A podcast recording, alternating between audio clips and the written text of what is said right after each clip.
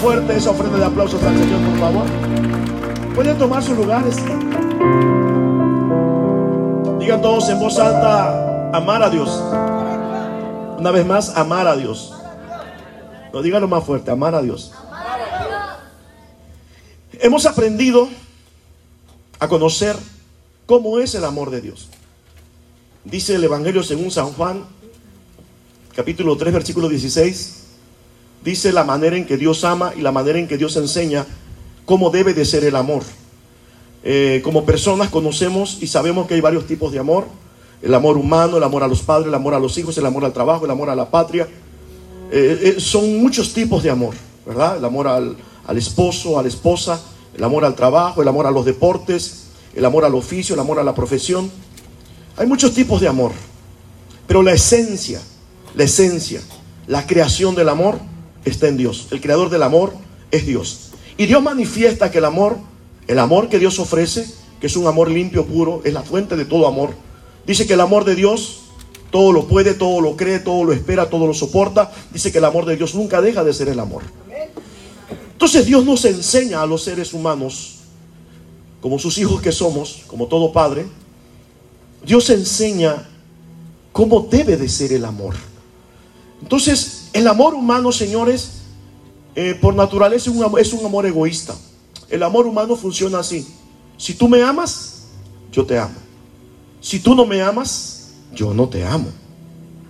¿Es así o no es así? Humanamente. ¿Perdón? ¿Ya se fueron? Sí, sí, sí están aquí. Si tú me amas, te amo. Si no me amas, no te amo. Si tú me pegas, te pego. ¿Ah? Si tú me gritas, te grito. Ese es el amor humano. El amor de Dios no es así. El amor de Dios dice Dios, yo te amo, yo te amo, te sigo amando. El domingo creo que prediqué acerca de, de la dinastía, fue el domingo, dinastía. Y hablábamos que Dios nos permitió tener hijos o ser padres para que, para que nosotros aprendiéramos de, de una experiencia muy personal, de manera personal, cada uno de nosotros aprendiéramos cómo se ama a los hijos. Y el amor hacia nuestros hijos no nos los enseñó nadie. Yo creo que ninguno de ustedes, ninguno de ustedes ni yo, fuimos a una escuela para aprender a amar a los hijos. Nadie. Y con todo el respeto merecido, voy a poner un ejemplo que quizás quizá no sea el mejor, pero incluso hasta los animalitos aman a sus cachorritos.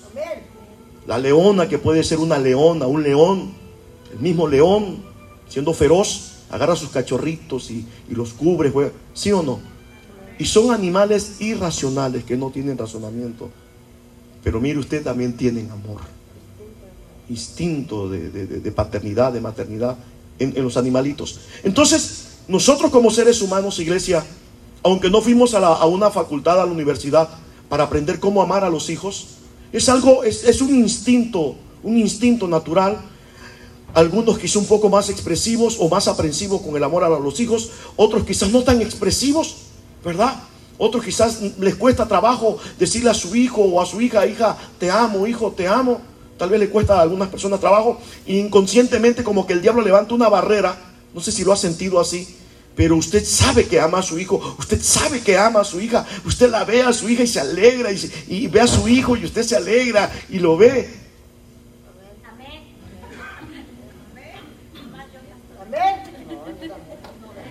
Pero como que, como que hay algo, como que hay una barrera invisible que no te permite expresarlo. Entonces inconscientemente los hijos, ¿verdad? O, el ser querido, lo primero que siente es, no me quiere mi papá, no me quiere mi mamá, no me quiere.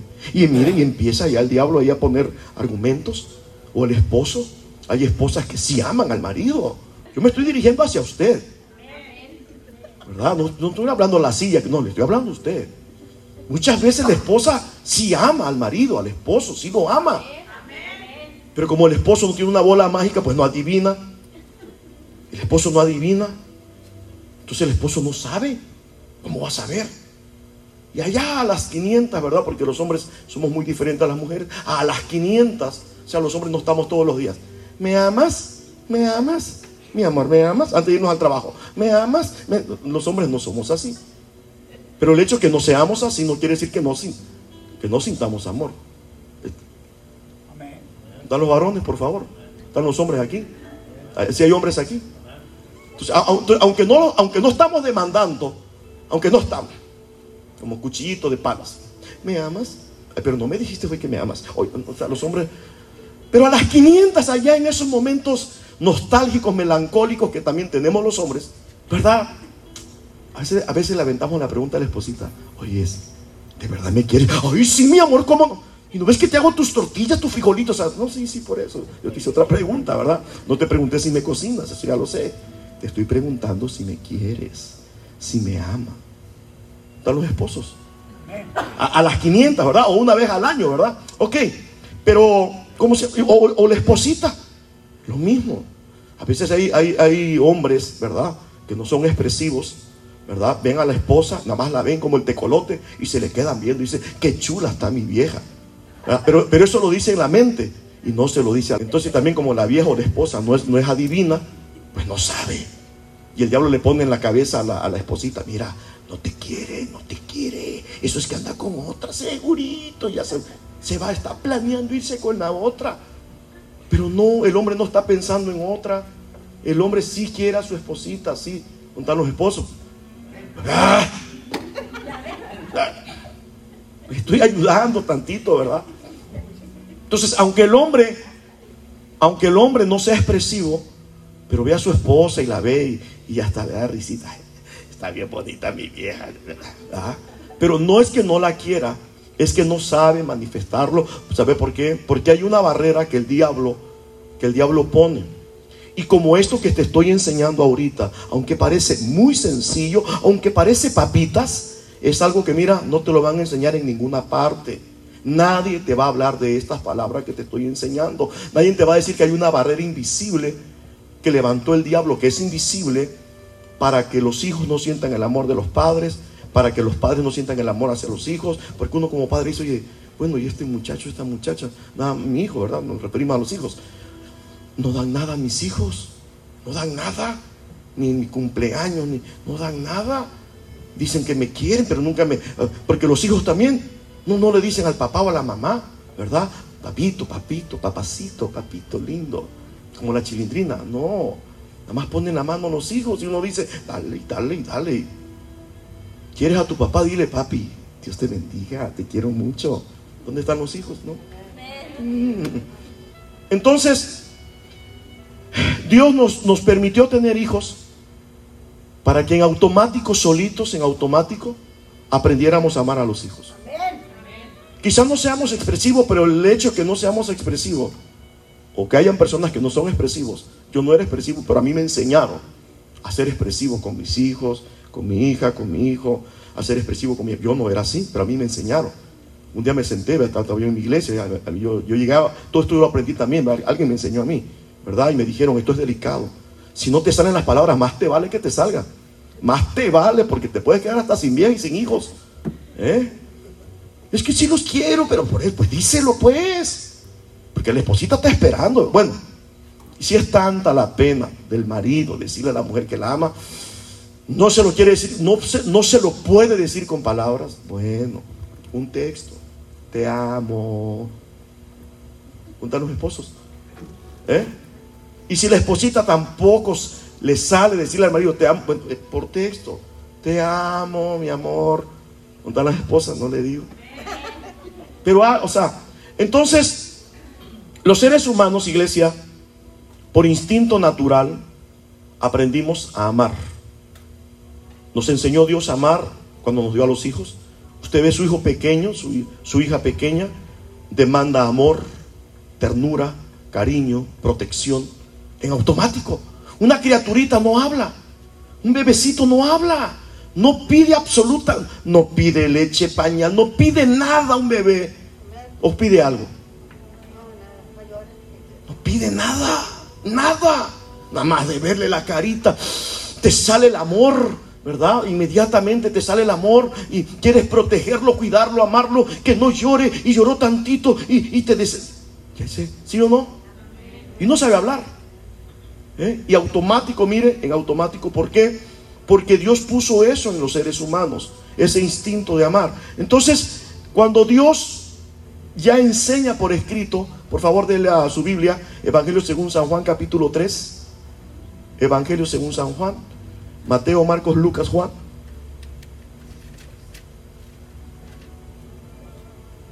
Evangelio según San Juan, capítulo 3, versículo 16, por favor.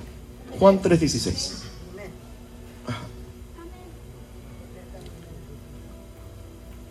A ver, léamelo fuerte y claro. Quiero escucharle a usted.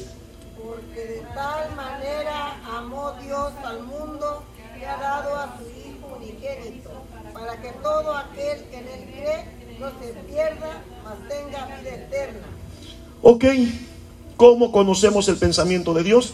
El pensamiento de Dios está escrito en la Biblia.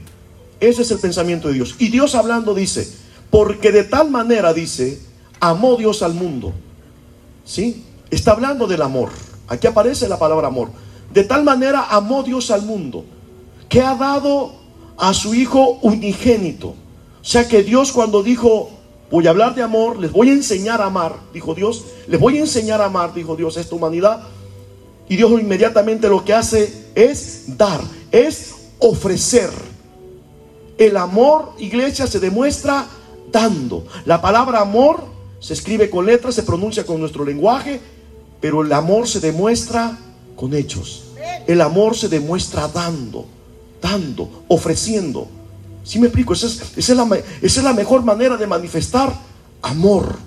Dios así lo enseña, dando. De tal manera amó Dios al mundo, a este mundo. ¿Cómo nos amó Dios? ¿Cómo nos enseña? ¿Cuál es la manera? La manera que tiene Dios de amar. ¿Cuál es esa manera? ¿Cómo es la manera en que Dios ama? Ofreciendo, dando, manifestando que Él ama, pero con hechos. Con hechos. No solamente con palabras. Entonces, ¿y qué es lo que dio Dios? De tal manera amó Dios al mundo que ha dado, dice. ¿Cómo dice? A su Hijo, unigénito, el único. No es que Dios tiene muchísimos hijos, no, uno.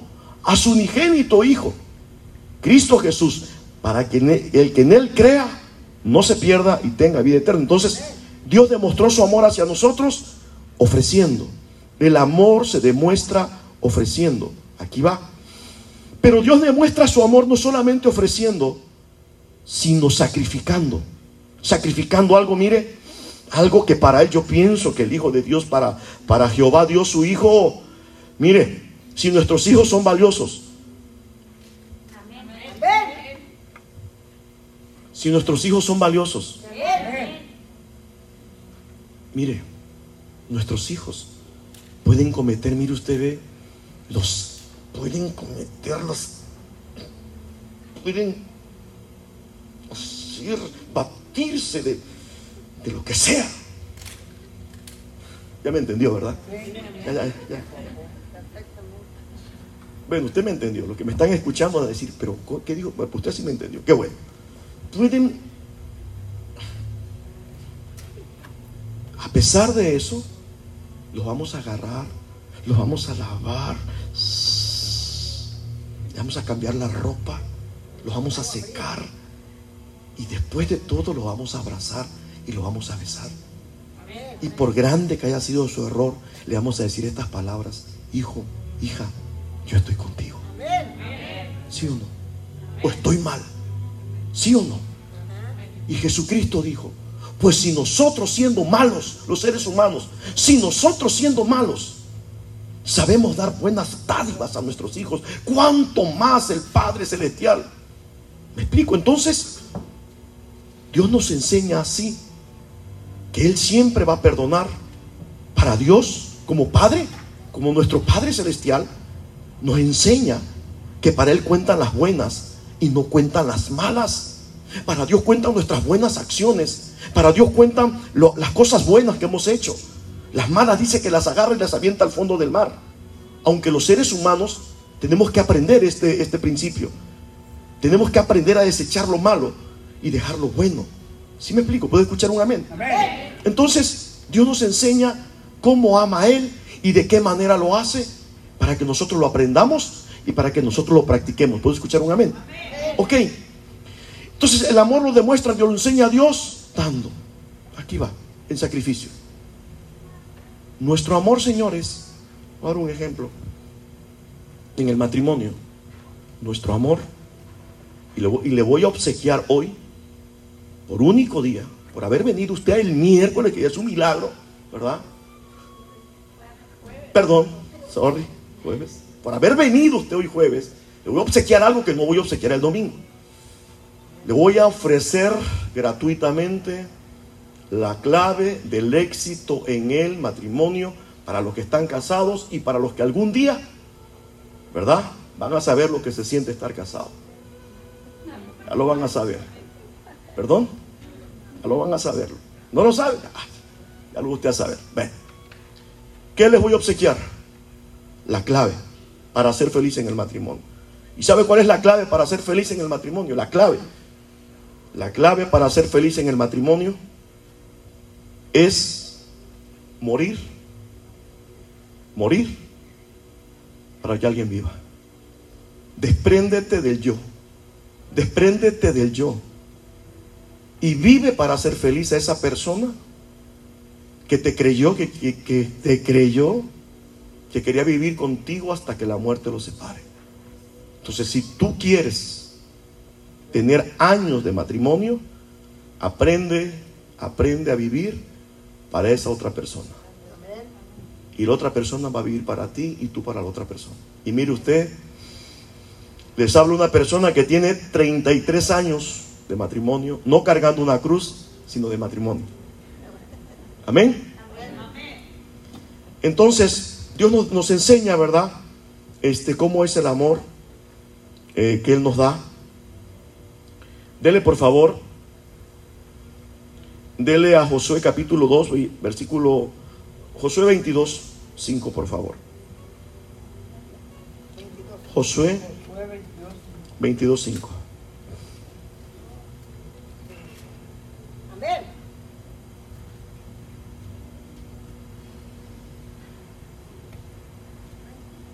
Cuando lo tenga me dice amén.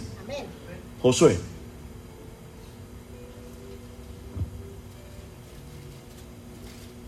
Josué 22.5.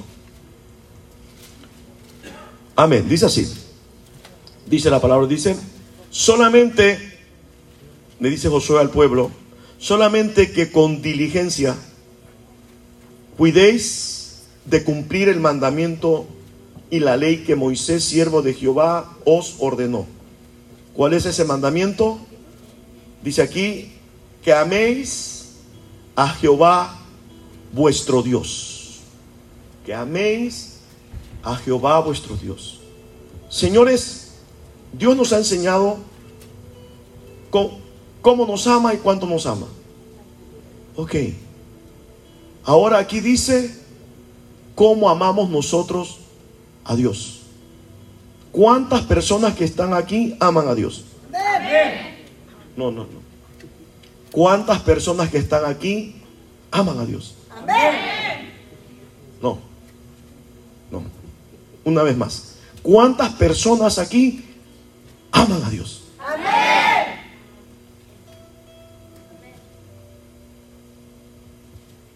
Va. Tranquilos, eh, por lo que voy a compartirles. Y dijo Dios por el profeta Isaías, este pueblo de labios me ama. Pero, pero, y el pero cambia 180 grados todo. Pero su corazón, dice Dios, pero su corazón ¿eh? está lejos de mí. Amar, escúcheme, amar a alguien, amar a alguien es amar lo que alguien ama. Lo que alguien ama. No sé si ha visto un programa que se llama El precio de la historia, que lo hacen aquí en Las Vegas. Yo lo veo en México, en History Channel. ¿Sí lo ha visto? Nunca lo ha visto. El pelón Rick. Y mire lo que yo Yo no sé qué ve usted del programa, pero mire lo que yo veo del programa. Porque cada quien ve diferente, ¿verdad? Cuestión de enfoque. Unos ven el vaso medio lleno, otros vemos el vaso medio vacío. Esto es cuestión de lo que uno quiera ver. Yo lo que veo en ese programa es lo siguiente la falta de amor hacia las cosas, hacia los bienes materiales. La mayoría de las personas que llegan a vender objetos ahí, les pregunta el pelón Rick, ¿y dónde lo agarraste? Ah, este era de mi abuelo. Sí, era de mi abuela. Lo encontré y... ¿Por qué lo va a vender? Porque no lo ama. Mucho menos al que era el dueño de esa, de lo que sea. Cuando tú amas lo que otro ama, no, eso es, no, no, espérate, espérate, no, es que eso lo dejó mi abuelo. No, eso no se, no, eso no se toca. No, hombre, este carro mi abuelo, no, este carro mi abuelo, no, no, no, no, no, no. En los baches despacito. No, no, no, no, no, no.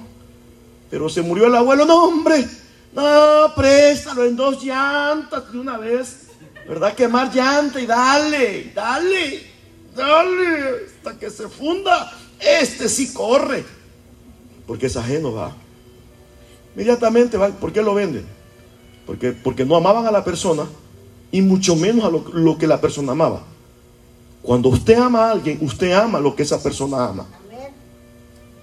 Mire por dónde voy. Cuando alguien dice que ama a alguien, ama lo que esa persona ama. Escúcheme. Si decimos que amamos a Dios, yo le quiero enseñar hoy, le quiero enseñar en esta noche, qué es lo que más ama a Dios. ¿Qué cosa es lo que el día que usted entra oficina, o si pudiéramos entrar a la oficina de Dios, al, escritorio de Dios, si entráramos a su oficina, y lo primerito, yo creo, mire, lo que tiene Dios presente así en su escritorio, en los asuntos urgentes, más urgente que lo más urgente, ¿sabe qué cosa es? Las almas perdidas. Eso es lo que Dios más ama. Lo que más le preocupa a Dios son las almas. A Dios no le preocupa la economía del mundo. A Dios no le preocupa, no le preocupa que se están descongelando los glaciares. Eso no le, no, le preocupa eso a Dios. Y si le preocupa, será un, un tercer lugar, no sé. Lo que más le preocupa a Dios son los miles y miles de almas que a diario se están perdiendo en un destino que no va a tener retorno en el infierno. Eso para Dios, o sea, y eso es lo que Dios más ama, las almas, las almas, las almas. Por eso Amó tanto este mundo, mire, que no escatimó en mandar a su... Pudo haber mandado un ángel. Un ángel medio defectuoso, un ángel ahí medio, medio chueco. Pudo haber dicho, pues manda, aunque sea este, órale, llévenselo, que lo sacrifiquen, que lo escupan, que lo azoten, que lo claven en una cruz. Sí, llévense. No, no, no, no, no. No, no, no. No. No. Mandó, mire, mandó, dio enseñando que si Él da lo mejor, Él espera de nosotros que le demos lo mejor. Lo mejor. Él nos ha dado, mire, a nosotros lo mejor. Nos dio perdón de pecados, nos dio un nombre nuevo, nos dio la oportunidad de morir en vida y de nacer de nuevo. Ok, ok, dijo Dios, ok. En tu vida te fue mal, tu perdón, tuviste una mala infancia, eh, no te tocaron buenos padres, fuiste muy pobre, no fuiste a la escuela. Ok, ok, ok. Te pisaron el dedo gordo del pie derecho cuando estabas en el kinder. Te persiguió el perro del vecindario, te persiguió y te espantó y te traumó. Ok, dice Dios, ok. Dice Dios, mira, ok, todo lo malo que te pasó. Mira, dice Dios, vamos a hacer algo. Vamos a olvidar todo eso. Vamos a olvidar. A ver, permíteme, dice Dios. Te voy a quitar todo el peso de tu pasado. Te voy a quitar todas esas cosas malas. Mira, te las voy a quitar. Las voy a echar en, mira, en el fondo del mar. Vas a morir en vida y te voy a permitir nacer de nuevo. Cero millas, cero pasado, cero kilómetros. Y dice el Señor, ve y ya no vuelvas a hacer lo malo. ¿Usted se imagina qué es eso? ¿Usted se imagina? Borrón y cuenta nueva. Entonces todo eso lo hizo, lo, hizo Dios y lo está haciendo Dios con nosotros o por nosotros. Entonces Dios está esperando, iglesia, que si nosotros le amamos, amemos lo que Él ama. ¿Puedo escuchar un amén? Entonces dice, solamente, dice Josué 22.5, dice, solamente que con diligencia, o sea, pronto, rápido, rápido, cuidéis de cumplir el mandamiento, la, dice, y la ley que Moisés, siervo de, de Jehová, os ordenó que améis a Jehová vuestro Dios y que, y que andéis en todos sus, ¿qué dice ahí? En todos sus, ¿qué dice ahí? No oigo. Que andemos en todos qué? ¿Y dónde está usted ahorita? Camino de Dios. ¿Dónde está usted ahorita? ¿Dónde está usted ahorita? ¿Y por qué no quieren venir a camino de Dios? Si es un mandamiento de Dios. ¿Se da cuenta? ¿Se da cuenta? Que andéis en todos, incluya camino de Dios, en todos los caminos que Dios tiene, ¿verdad? Entonces, el primer mandamiento, señores, que Dios deja, el primer gran mandamiento es, amarás al Señor tu Dios con toda tu mente, con todas tus fuerzas, con todo tu corazón, con toda tu alma. No dice con una parte, dice con todo. Entonces, cuando amamos a Dios con todo, pero mire, pero con todo, pero, pero con todo, nos critican, nos ponen de apodo fanáticos, nos ponen de apodo religiosos, nos ponen de apodo los aleluya, nos ponen de apodo los hermanos, ¿verdad? Por eso aquí ni estamos con el aleluya, ni estamos con los hermanitos, ¿ya se dio cuenta? Precisamente por eso, ¿verdad? Para que no... ¿Ustedes son de los hermanos? No, nosotros no somos los hermanos. ¿Ustedes son aleluya? No, no somos aleluya. ¿Son religiosos? Tampoco somos religiosos. En camino de Dios somos laicos, igual que Cristo. De ninguna religión, igual que Cristo, ¿ah? Igualitos. Amén. Entonces, el primer mandamiento es ese, amarás al Señor tu Dios con toda tu mente, con toda tu fuerza, con todo tu corazón, por sobre todas las cosas. Si decimos que amamos a Dios, amemos lo que más ama a Dios. ¿Qué es lo que más ama a Dios? Son las almas, señores. Amén. Dele por favor eh, Juan capítulo 21. Evangelio según San Juan. Evangelio según San Juan capítulo 21, 21, perdón, versículo 15. Ya lo tiene. Dice, cuando hubieron comido, Jesús dijo a Simón Pedro, eh, a Simón Pedro, Simón le dijo, hijo de Jonás, le pregunta a Jesús, mire la pregunta que le hace, le hace, ¿me amas más que estos? ¿Se da cuenta?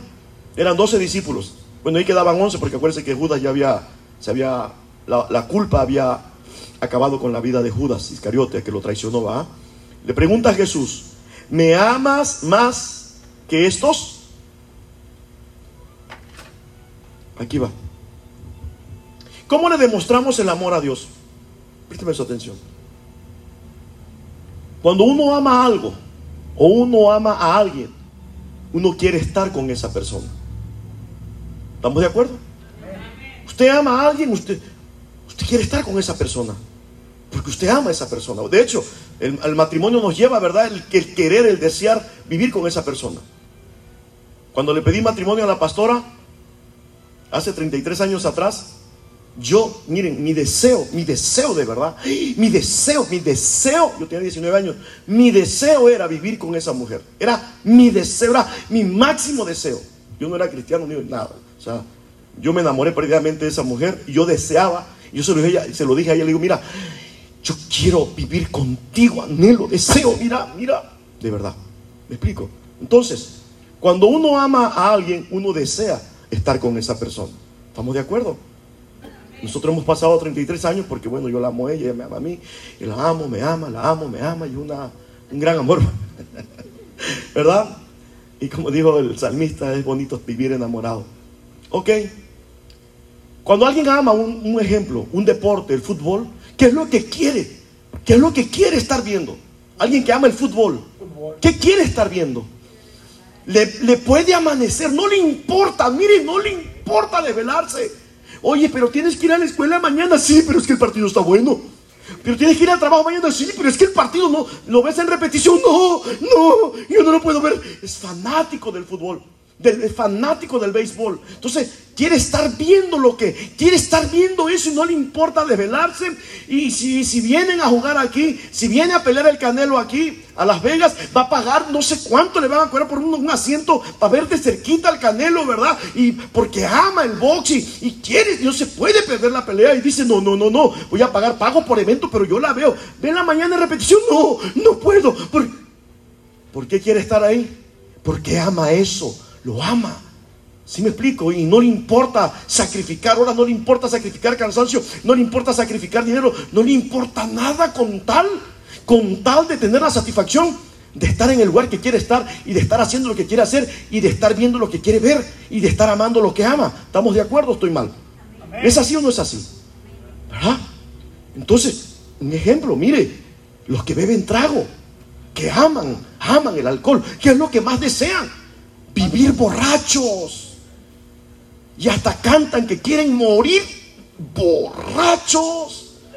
¿Eh? porque aman, se sienten bien y, cuando están bien borrachos, están a gusto, están felices, qué felicidad tan grande. Hasta bailan cuando están borrachos. Y en bueno y sano nunca bailan, pero, ah, pero borracho, mire usted que... ¿Por qué? ¿Por qué? Porque ama eso. Y, uno, y, el que no ama el alcohol, dice uno, ¡hala, qué feo! ¡Ay, qué horrible! La cruda o la resaca, ¿cómo le llaman acá? ¿Cómo le llaman acá? La resaca, la cruda, ¿cómo le llaman? ¿Eh? no sé cómo le digan acá. Eso, eso que, eso, eso que después de una noche de borrachera, eso que todo te hace daño, y dices, ay, quiero, quiero un menudo caliente, ay, un menudo hirviendo, y el menudo, y tomas el menudo y, va, para afuera el menudo, y no se te queda nada. Alguien alguna vez se, se embriagó aquí, ¿verdad? Alguien, alguien, ¿verdad? Me explico, lo que se ama, pues no te importa. ¿Cuántas personas le ha dicho el médico, mira, si usted vuelve a tomar, usted se muere? Pues ni modo, dice. Pues si tengo que morir borracho. ¿Eh? Yo he escuchado, sí. No, yo, lo, yo no hablo mentiras. ¿Usted cree que voy a cometer yo un pecado nada más por predicar? No, estoy hablando la verdad. Entonces, cuando se ama, uno quiere estar haciendo eso. Jesús le está preguntando a Pedro, Pedro, ¿me amas más, más que estos? ¿Más? Eran dos once discípulos miembros de Camino de Dios son más, pero aquí nada más veo pocos. ¿Quiénes estarán aquí? ¿Quiénes estarán aquí? ¿Quiénes estarán aquí? Por allá salió una sabia. ¿Quiénes, está, ¿Quiénes estamos aquí? Están los músicos. ¿Por qué cree que vienen los músicos? ¿Por qué cree usted? ¿A poco usted cree que estas personas no tienen nada que hacer? Nada, absolutamente nada que hacer que nada más están esperando el miércoles y ya, vamos un ratito y brincamos. No, no, no, no, no.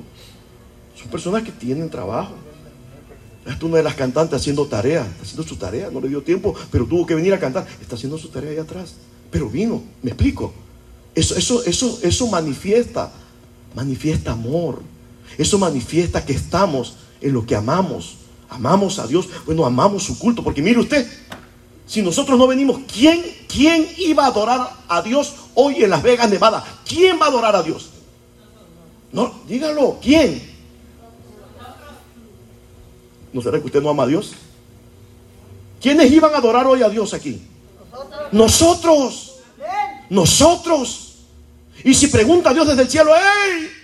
¿Quién me ama? ¿Quién me ama en Las Vegas, Nevada, los jueves? Amén. ¿Por qué estamos aquí? Porque te amamos, Dios. Amamos tu palabra. Venimos a alimentarnos, venimos a llenarnos, venimos por esa porción que nos hace falta. Por eso estamos aquí. Y amamos a Dios, mire usted, con frío, con calor, con nieve, sin nieve, con lluvia. Como lo amamos, mire usted, venimos porque venimos. Eso es una manifestación de amor.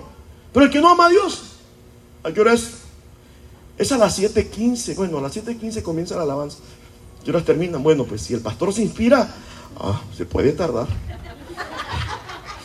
Cuando esté en el fuego el pastor, eh, no hay modo de, de cortarle, ¿verdad? Pero si no a veces, ¿verdad? A veces en hora y media ya terminó, ¿verdad? O sea, ¿verdad? Ay, no. ¿Y qué tanto? Y no te aburre estar ahí. ¿Quién sabe quién se va a aburrir? El que no ama a Dios. Y te pregunta, ¿pero qué haces ahí? ¿Qué tanto hacen? O sea, mire, nos ha pasado que hay hombres, hay esposos que llevan a la esposa a la iglesia camino de Dios. No aquí, allá en la iglesia grande. Y este, y hay un poste frente a la iglesia, hay un poste de, luz. Y ese poste, mire usted, que si ese poste hablara, los testimonios. Entonces hay hombres que dicen, anda tú vieja. Entonces como son tan celosos, son tan desconfiados con la esposa, dicen, no, no, yo te llevo. Ya que llega a la iglesia, le dice la esposita, ven mi amor, pasa. No, no, yo no, yo aquí te espero. Ahí se quedan los hombres en el poste. Están. Están en el poste. Vio que entró la mujer y las están, ahí están. Entonces, como yo tengo cámaras, yo los estoy viendo. Yo los estoy viendo. Yo los estoy viendo. Ahí está el hombre, ahí está el hombre. Entonces no falta un servidor, una servidor, un servidor, ¿va? Que están en las puertas de la iglesia. Ya van ahí, este, eh, buenas tardes, este, oiga, buenos días. Eh, ¿Nos gusta pasar? No, no, no, gracias. Aquí estoy bien. Eh, si gusta le traigo una silla. No, no, no, así estoy bien. Y al rato viene otro servidor, porque esa es la instrucción, ¿verdad? Ya va uno, al rato va otro. A lo mejor el otro sí lo agarra de buenas ganas, ¿verdad? A lo mejor el otro le cae bien, ¿verdad? No, así que aquí, nada, aquí hay de, ya va otro servidor ahí con una sonrisa. Hola, ¿no, quiere una botita? No, no quiero nada. ¿No gusta pasar yo? ¿Pasar yo ahí? Primero muerto, yo nunca, jamás, jamás en Yo lo estoy viendo. Mm, dicen que es más fácil que caiga un hablador que un cojo. ¿Eh? Así dice el refrán, y es cierto. Y mire usted que cuando, cuando esos más, más duros, duros de, de, salvar, entran cuando caen de rodillas frente al Señor. ¿Quiénes estamos aquí? Los que amamos al Señor. Amamos a Dios, ¿verdad? Con frío, con calor, con lluvia, con lo que sea. Venimos a la iglesia a adorar al Señor, a bendecir a Dios, porque nosotros le manifestamos que lo amamos. Entonces, Pedro, eh, Jesús le pregunta a Pedro, Pedro, ¿me amas más? Perdón, vamos a leer por favor. Juan 12, 15. Cuando hubieron comido, Jesús dijo a Simón Pedro, Simón, hijo de Jonás, ¿me amas más que estos? Más. Porque habían varios. Se dirige a Pedro, ¿me amas más que estos? ¿Me amas más? Porque el que ama más, demuestra más. Yo creo, ¿no? Yo creo. El que ama menos, pues menos. Pero el que ama más, pues ofrece más. Entonces le pregunta a Jesús a Pedro, ¿me amas más que estos? Le respondió, sí Señor, tú sabes que te amo, le dijo Pedro. Él le dijo, apacienta, que significa cuidar, apacienta mis corderos. 16. Volvió a decirle la segunda vez, Simón, hijo de Jonás, ¿me amas? Pedro le respondió, sí Señor, tú sabes que te amo. Le dijo, pastorea mis ovejas. ¿Sabe usted qué cosa es pastorear? Cuidar. Cuidar, mire. Yo tengo borregos, borregos de cuatro patas. Aclarando, tengo ovejas de cuatro patas. De, de, verdad. O sea, soy pastor de ovejas, de ovejas de dos patas, perdón, de dos pies. Y soy pastor también de ovejas de cuatro patas, ¿verdad? Entonces los que tienen cuatro patas, pues meten más patas que los que tienen dos. Sea, que aquellos me dan más problemas que esto, ¿verdad? Ok. Entonces, mire usted, mire, mire, mire. Y esto, y esto es en serio. Usted cuando usted saca el rebaño de ovejitas, borreguitos, borreguitos, usted lo saca a pastar, a que coman pasto. Mire, de verdad, yo he aprendido con ellos. Mientras te ven que tú estás ahí parado, te están viendo los borreguitos y no te están viendo así. No, no, no, no. Así nada más, mira, con el puro rabo del ojo. Aquí te están viendo. Con el reflejo nada más. ¿Te ven que tú estás ahí? Ahí están todos. Es una cosa. Es que los borregos tienen cuatro estómagos, imagínense qué tanto comen. Pasan con. Sí, de verdad. Pasan con. Listo. Pero usted está parado ahí. Ahí van a estar todos los borreguitos. Usted los está viendo. Mire. Usted nada más se voltea y se quita tantito, mire, tantito del rebaño. Cuando volteas, ¿sí o no, Paquito? ¿Sí o no, Lalo? ¿O estoy mal? Y cuando volteas, ya no están. Ya se dispersaron. Así son. Así son las ovejas. Así son los borregos. Entonces le, pregunta Jesús a Pedro, le dice en el versículo 16, volvió a decirle por segunda vez, Simón, hijo de Jonás, ¿me amas? Pedro le respondió, sí, Señor, tú sabes que te amo. Le dijo, pastorea mis ovejas. 17, le dijo, mire, la tercera vez, en nombre del Padre, el Hijo y el Espíritu Santo. Digan todos la tercera vez. La tercera es la buena, ¿eh? Y cuando salgan corriendo, cuando van corriendo, ¡ay! Cuando van corriendo, Usted sale atrás y le dice, amén, amén. Bien selladito. Mire usted, que se van a criar, pero bien ordenaditos vas a ver. Entonces dice el 17, le dijo por tercera vez, Simón, hijo de Jonás, ¿me amas? Le pregunta Jesús. Pedro se entristeció de que le dijese la tercera vez, ¿me amas? Y le respondió, Señor, le dice, tú lo sabes todo, tú sabes que te amo. Jesús le dijo, apacienta mis ovejas. Señores, Jesús ya se va, tiene que irse. El Señor Jesús deja una orden, deja una orden el Señor Jesús en su testamento, deja su testamento. Hoy estamos al testamento de Jesús, antes de irse. Cuando Jesús dice, Mateo capítulo 9, versículo 34, dice que recorría Jesús ciudades y... Vamos por favor, Mateo 9, 34. Por favor, si fuera tan amable. Aquí quiero ir cerrando ya. Mateo 9, 34.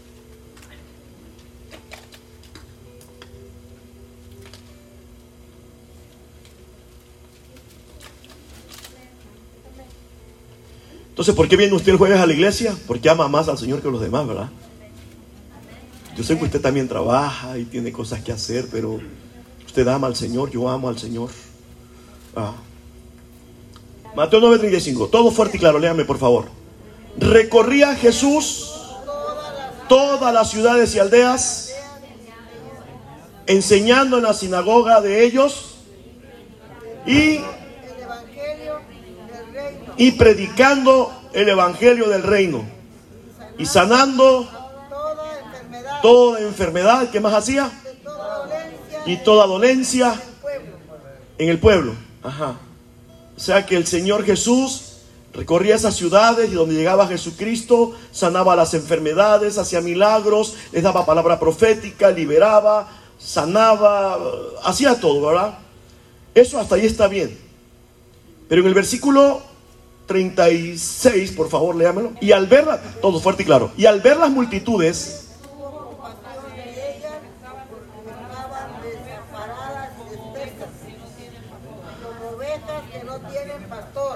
Ok, póngame atención. Esto es así. Jesucristo ya les predicó, ya los sanó en una ciudad, se fue a otra ciudad el Señor Jesús, predicó en otra ciudad, sanó a la gente, liberó a la gente de los demonios, ¿verdad? Perdonó pecados, este, ministró liberación, hizo todo Jesús, se va a otra ciudad, se va a otra aldea. Pero cuando ha recorrido varias aldeas, Jesucristo mira una multitud, mira miles de personas y dice, y al ver las multitudes, dice 36, y al ver esas multitudes, ya estaban sanados, estaban liberados, estaban restaurados, se habían restaurado los matrimonios, quizá el paralítico caminó, el ciego vio de nuevo, el sordo escuchó, o sea, ya los, los había bendecido ya, pero después de haberlos bendecido, en versículo 36 dice que cuando los vio, al ver las multitudes, dice que tuvo compasión, se compadeció de ellos. Pero pastor, ¿por qué se compadeció si ya los había sanado, los había liberado, los había restaurado, los había bendecido, los había prosperado, ya les había dado todo lo que necesitaban, ya tenían todo? Pero aún así, de haberles dado todo lo que necesitaban, cuando los mira Jesús, se compadece. Dice, y al ver las multitudes, dice, se compadeció de ellos porque dice que los vio que estaban, dice ahí, desamparados y, y unos por aquí, otros por aquí, desamparados, desamparados, pastor, sí, como dijo la abuelita, Jesús te ampare, ¿verdad? Una persona que está apartado de Dios está desamparado. Una persona que no tiene un pastor que lo cuide está desamparado espiritualmente. ¿Quién te va a dar una palabra? ¿Quién te va a enseñar el mundo espiritual? ¿Quién te va a liberar? ¿Quién, ¿Quién te va a predicar? ¿Quién te va a enseñar? ¿Quién te va a bendecir? ¿Quién lo va a hacer? ¿Quién? Hoy en día, hoy en día, sucede lo mismo. Las personas que no tienen un pastor, que no tienen una relación con un pastor, con una iglesia, no están relacionados, no están agrupados, están desamparados. Y están dispersos unos por aquí, otros por allá. Unos pensando una cosa, otros pensando otra cosa. Y no tienen pastor. No me pierda, por favor, aquí, eh, Mateo, no lo pierda, no lo pierda, póngale algo, no lo pierda. Y dele, por favor, a Hebreos 13, 17, por favor. Hebreos 13, 17. Hebreos 13, 17. Versículo 17. Hebreos 13, 17. Cuando todos lo tengan, Me dicen amén. Ok. Hebreos 13, 17. ¿Cómo dice? Obedecer a quién? A vuestros pastores, ¿A quién usted a obedecer? a vuestros pastores. ¿Quién es su pastor de usted? Jesús Román. ¿Quién es su pastor de usted? El que está en el cielo ya dejó todo por escrito y dejó quienes lo representamos. ¿Ok? Entonces dice, obedecer a quién? Obedecer a vuestros pastores. Quiere decir que uno debe tener su pastor. ¿Ok? Obedece a vuestros pastores. ¿Y qué más dice ahí? Y. ¿Sabe qué es estar sujeto? ¿Sabe qué es estar sujeto? Es estar, mire, usted ve, con el, casi como el carro con el, con el freno de mano acá puesto, va, el brake, así es el brake. El- ah, así. Estar sujeto es, eh, ve, ¡ey, ey! ¿A dónde vas? Es que voy. ¿Cómo que vas? Sí, se- está bien. ¿No le entregó usted su vida al Señor Jesús? ¿No le dice usted, Señor, tú eres mi Señor? Ok, entonces Jesucristo dice, si yo soy vuestro Señor, ¿por qué me llamáis Señor, Señor y no hace lo que yo te digo? Y yo te estoy diciendo, dice el Señor, obedece a tu pastor y sujétate, sujétate. Ahí te critican y hay quien se enoja porque le obedece al pastor. Pero ahí, ahí dice, ¿verdad? Obedece a vuestros pastores y sujetaos a ellos. Porque, ¿qué dice ahí? Porque ellos velan. En otras palabras, velar es orar. Porque ellos oran o velan por cada quien tiene su propio pastor que Dios nos dio. A quien hay que sujetarse y a quien, a quien hay que obedecerle. Y cuando te pida cuentas, dale buenas cuentas. Porque ellos, dice ahí, velan por vuestras 4 a.m. de la mañana. Yo estoy cocinando un desayuno espiritual para todas mis ovejitas en México, en Estados Unidos. Tengo ovejas por donde quiera. ¿Verdad? En las carreteras de México, en las carreteras de Estados Unidos, tengo ovejitas que andan viajando. 4 a.m. tiempo de Las Vegas, yo les estoy preparando un desayuno espiritual todas las mañanas. Ping, ping. Y orando, Padre, en el nombre de Jesús, guárdamelos, cuídamelos, Señor, en este día que está amaneciendo. Apártamelos de toda obra del diablo, de las tinieblas. Apártamelos de toda tentación, Señor, que tu mano poderosa se extienda hacia ellos, Señor. Yo clamo para que la preciosa sangre de Jesucristo, desde esta hora de la mañana, me los cubre, me los limpie, Señor, de toda obra de las tinieblas, en el nombre de Jesús, Padre. Y yo oro, Padre, para que la provisión Entonces dice, obedece a vuestros pastores, así dice, va. Obedeced y sujetaos a ellos, porque ellos velan por vuestras almas. Luego, como dice, como, como quienes han de dar. Ah, ya aquí entraron las responsabilidades. ¿Quién va a dar cuenta de usted? ¿Sabe quién le va a pedir cuenta a Dios de usted? ¿A quién le va a pedir cuenta a Dios de usted? ¿Sabe quién le va a pedir cuenta a Dios de usted, de sus hijos, de su familia, de su matrimonio? Lo primeritito que me va a decir Dios. ¿Qué les enseñaste? Dime. Y le voy a decir, bueno, ahí tengo los audios, le voy a decir, ya te pongo los audios, Señor. Yo les prediqué de todo. Yo les enseñé, mira, toditititito les enseñé lo que tú me dijiste que les enseñara. Eso hice yo. Los llevé al encuentro, le echamos fuera a los demonios y los liberamos de la culpa y que del pasado y que les, ofrecí disipularlos, entrenarlos, capacitarlos para que también ellos predicaran igual que de ella, igual, que Berito, igual que Edgar. Yo también, yo, por mí me siento, ¿verdad? A ver a mis discípulos trabajando. ¿O piensa usted que toda la vida, cuando, yo tenga, bueno, si Dios me concede, llegar a 80 años, ¿usted, usted quiere que yo esté de 80 años aquí? ¡Aleluya! ¡Gloria! No, no, no, no, no, no a sentir feo. Ah, la tenemos al pastor trabajando ahí. Eh, ah, ¿Sí o no? Eh, Usted me quiere ver ancianito, ancianito. Agarren al pastor, cuidado, cuidado, cu- cuidadito, no, no se nos vaya. Ay, agarren todo el pastor, corre, no se va a agarrar el pastor. Entonces, señores, esto no es nada más de que, pues yo vengo aquí a la iglesia y de, no, no, espérate, espérate. Aquí hablamos de responsabilidades. Yo tengo una responsabilidad. Ahora yo creo que me va a entender mejor delante de Dios, de rendir buenas cuentas de usted. Yo aquí hago una función paternal.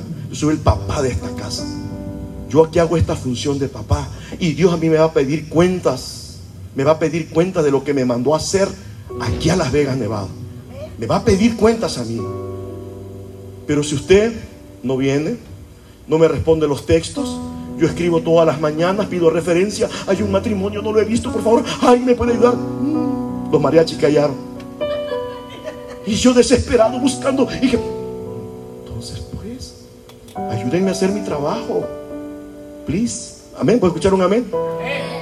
No que después, un texto que yo mande, después de las 5 no me lo contesta nadie en el grupo de Las Vegas. Yo, yo bueno, ¿y esta hora qué ondas? ¿Y si Cristo viene a las 6 de la tarde entonces?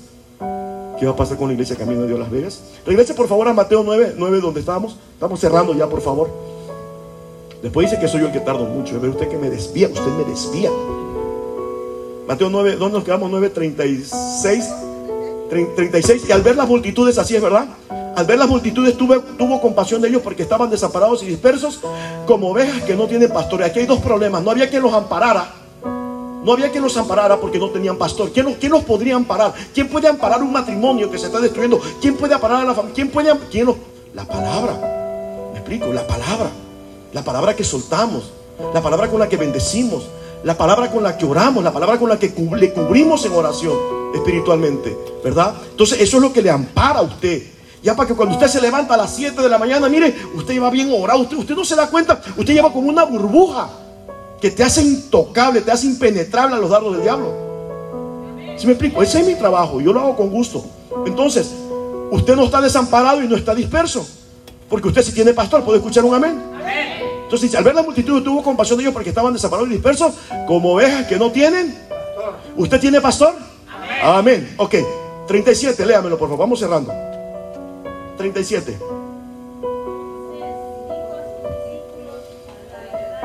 ¿A quién le dijo esto? ¿A quién le dijo esto Jesús? A sus o a los discípulos de Juan, a los discípulos de los fariseos o a, cuáles discípulos? A los discípulos de él, a sus discípulos. Le dijo estas palabras a las personas que él estaba formando, que él estaba discipulando, que él estaba disciplinando. Eran sus discípulos. Le dice a los discípulos, a la verdad le dice, la mies es mucha. Y los obreros dice, somos pocos. Rogad pues, dice al Señor de la mies, para que envíe, ¿qué cosa dice ahí? Obreros. Nos hacen falta obreros. ¿Cómo vamos a alcanzar Las Vegas, Nevada? Miles de personas en Las Vegas Nevada perdiéndose, confundidos, apartados de Dios, desamparados y dispersos como ovejas sin pastor. Y no hay quien los alcance. ¿Por qué? ¿Por qué? Porque no hay quien les predique. Pero ¿cómo van a predicar si nadie se quiere disipular? Un ejemplo. ¿Cómo puedo yo alcanzar a la familia de Susi? A sus amigos, conocidos, vecinos. ¿Cómo? ¿Cómo? Yo, yo, yo, si yo llego y usted me presenta con, usted me reúna toda su raza, toda su banda, va, familiares, amigos, conocidos. Si yo llego, me van a ver como un bicho raro a mí. Y este señor me quiere cambiar de religión. ¿Me explico? Pero si usted va, a usted le van a escuchar. A usted, porque usted le conoce. A mí no me conoce, pero usted sí le conoce. ¿Sí me explico? Entonces, pero yo no puedo mandar a una persona a predicar si primero no le enseño qué es lo que tiene que hacer o cómo lo tiene que hacer. Y si yo no le enseño a usted, me va a agarrar la vejez a mí, voy a seguir predicando yo a los 80 años, no puede ser posible. ¿Me explico? ¿Cómo, cómo alcanzamos a las personas que le rodean usted, ¿cómo las alcanzamos? ¿Cómo los alcanzo yo? Yo solo no puedo.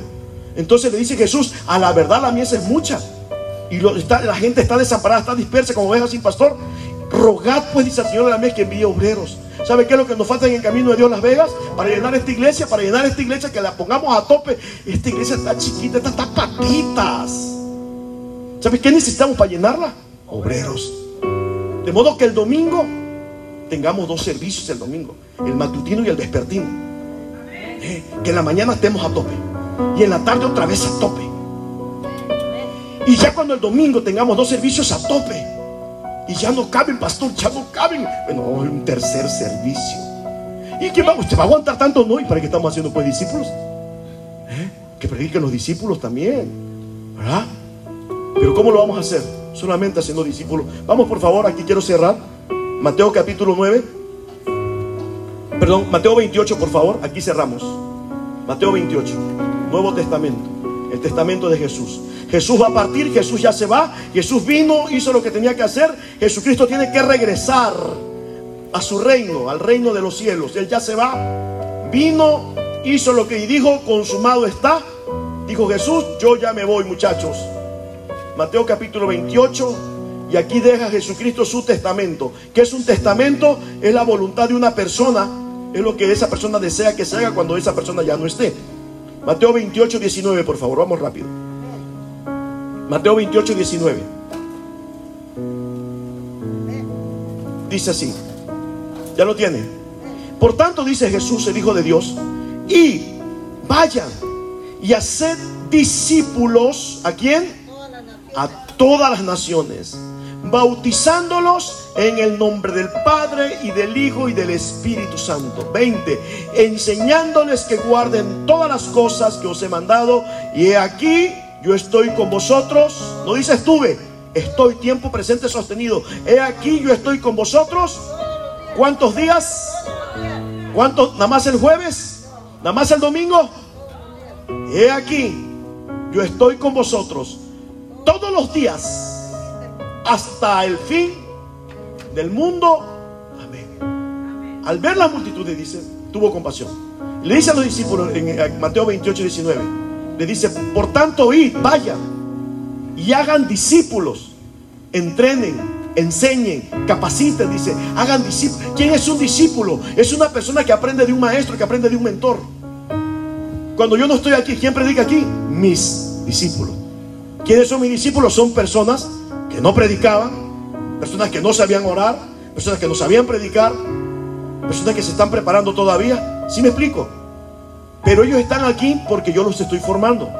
Y aunque usted no me vea a mí aquí, no me vea usted cuando tengo que estar en México, atendiendo las otras iglesias de allá, bendito sea Dios que tenemos, tenemos mucho trabajo, ¿verdad? No piense usted que cuando no me ve usted aquí, es que yo estoy allá en mi casa, ahí en la hamaca, estoy trabajando. Cuando usted no me ve aquí, lo que usted no sabe, lo que usted no sabe, que en el espíritu yo estoy aquí. Y mi espíritu, mi espíritu está en mis discípulos, en mis discípulas. Ahí está mi espíritu. Aparte que espiritualmente estoy aquí, con ellos con ustedes, cada mensaje que ellos van a dar, no piense usted que es el mensaje que Berito dijo, ah, hoy voy a predicar, hoy se me ocurre, hoy yo creo, hoy yo pienso, o que Edgar dice, oh, yo hoy quisiera, voy a hablar, hoy voy a hablar eh, de esto, a mí me, me gustaría. Ellos hablan y predican aquí lo que yo les mando. Yo estoy encargado de la iglesia. Y estoy desde allá, mire usted, desde allá estoy monitoreando todo, moviendo el pandero desde allá. Paz, paz, paz, esto, pasito, papá, papá, dale para allá, dale para acá. Y esto, ¿sí me explico? ¿Por qué? Porque estoy haciendo lo que Cristo me mandó a hacer. Estoy haciendo discípulos. Jesucristo vino a esta tierra a ser discípulos. Por tanto, dice Mateo 28, 19, dice, por favor, por tanto, y de hacer espectáculos, campañas, institutos bíblicos. ¿Perdón? ¿Qué nos manda hacer? ¿Cuál es el mandamiento? No, pastor, fíjate usted que yo estoy haciendo una reunión para hombres, otro está haciendo una reunión para puras mujeres. Yo estoy haciendo, usted, yo estoy haciendo esto. A mí me pregunta, Pastor Jesús, ¿y usted qué está haciendo? Y pues yo estoy haciendo lo que Cristo me mandó a hacer. A mí Jesucristo me dijo que hiciera discípulos, yo estoy haciendo discípulos. Y seguiremos haciendo discípulos, discípulos, discípulos. Tengo que ir a, a México, voy a graduar 27 discípulos nuevecitos. Que los voy a graduar, los voy a empoderar para que esos 27 nuevos discípulos que estoy armando allá, que estoy terminando allá, que les voy a dar el toque final en, su graduación, los voy a mandar a predicar por la ciudad. ¿Sí me explico? Gente que va a predicar como predico yo, ¿verdad? Los de aquí todavía los tengo en proceso, no los he grabado los de aquí, los de allá ya los tengo listos, o sea, y estamos sacando generaciones y generaciones y generaciones y más generaciones y más discípulos y más discípulos, porque es lo que Jesucristo nos mandó a hacer. Entonces dice aquí, por favor, el 19. Por tanto, y hacer discípulos a quienes? A todas las naciones bautizándolos, dice aquí.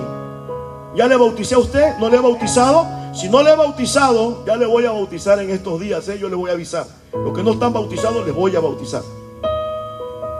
Bueno, yo quiero, ¿verdad? Si usted no quiere, pues no, pero yo, yo hago lo que Cristo me mandó a hacer. Aquí dice, bautizándolos en el nombre del Padre, del Hijo y del Espíritu Santo. 20, enseñándoles. Digan todos, enseñar. Aquí, señores, aquí yo hago función de pastor, aquí hago función de predicador. Pero en el salón de clases, yo hago función de maestro.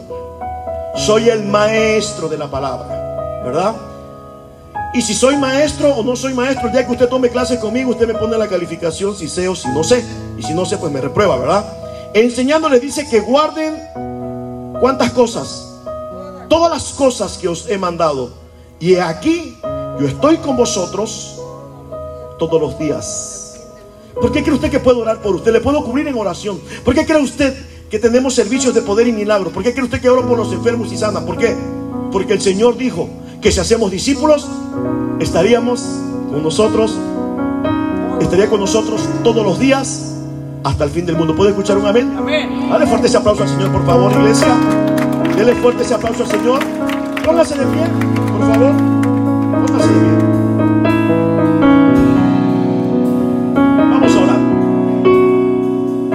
bendito Dios y Padre Celestial en el nombre de Jesús. Bendecimos tu palabra que en este día, Señor, nos ha edificado, nos ha alimentado, nos ha dado provisión, nos ha dado la visión, Señor, de hacer discípulos, de manifestarte nuestro amor hacia ti, Padre eterno. Hoy hemos aprendido que debemos amarte, no solamente con nuestros labios, amando lo que tú amas. Y lo que Dios más ama son las almas que se están perdiendo, los matrimonios que se están destruyendo, la juventud que se está desenfrenando, es lo que más ama Dios. Dios anhela, Dios desea que formemos más discípulos, más obreros, más hombres, mujeres, matrimonios, jóvenes, profesionistas, estudiantes, empresarios, que hagamos más discípulos de ellos, que entrenemos, capacitemos, empoderemos a más personas para que hagamos una gran potencia llamada Camino de Dios, para que hagamos un ejército, un ejército poderoso en esta ciudad un ejército para ganar las almas perdidas por las que Cristo ya dio su vida. En el nombre de Jesús, Padre, pongo en tus preciosas manos la siguiente generación de discípulos aquí en Camino de Dios Las Vegas. En el nombre de Jesús, Padre, concédenos formarte una nueva generación de hombres, mujeres, jóvenes. Señor, quienes anhelen, quienes deseen ser preparados, preparadas. Señor, discipulados, entrenados, capacitados, para que un día, Señor, también puedan salir a predicar por las casas, por las calles, para que un día puedan tener sus grupos, para que un día puedan también ganar 12 discípulos para ellos. Y así, Señor, obedecer a la gran comisión que nos has mandado a ser discípulos. Padre, yo oro para que pongas en cada persona que se encuentra en esta tarde aquí con nosotros el querer como el hacer, el anhelar, el fuego, la pasión por ser preparado, entrenado, capacitado para un día predicar tu palabra con poder, con autoridad, con denuedo, con fuego, en el nombre de Jesús. En el nombre de Jesús. El nombre de Jesús. Ahí en su lugar. Cierre sus ojos. Vamos a hacer algo. Te voy a provocar. Te voy a provocar a hacer algo. Usted no está aquí por obra de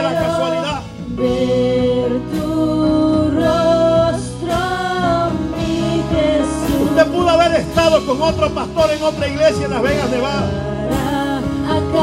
Pero Dios te trajo aquí. Dios te trajo precisamente aquí. Tal vez te has preguntado, ¿y qué hago yo aquí? ¿Qué hago yo aquí?